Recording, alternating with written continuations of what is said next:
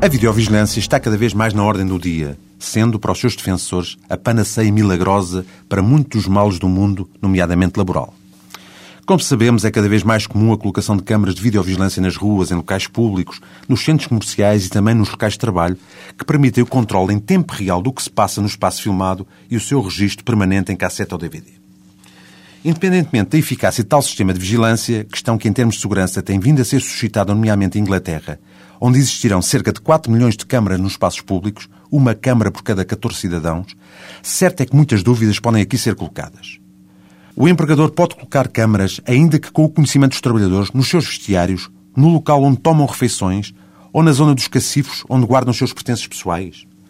A empresa pode colocar tais câmaras em frente das casas de banho, designadamente para controlar que trabalhadores ali vão, quantas vezes e durante quanto tempo? O patrão pode colocar nos locais de trabalho câmaras de vídeo com vista a vigiar e controlar a prestação funcional dos seus trabalhadores. E já numa outra perspectiva, pode a empresa utilizar essas ou outras imagens dos trabalhadores sem o seu consentimento, com fins publicitários, promocionais ou outros?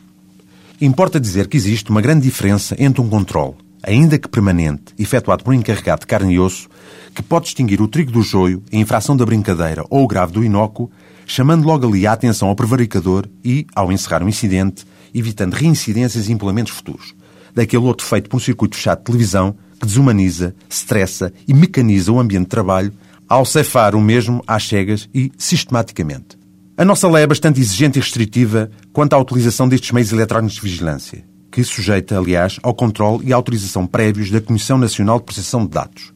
só podendo esta ser concedida quando estejam em causa a proteção e segurança de pessoas e bens e quando particulares exigências inerentes à natureza da atividade o justifiquem. Até para a semana, onde continuaremos a abordar esta matéria.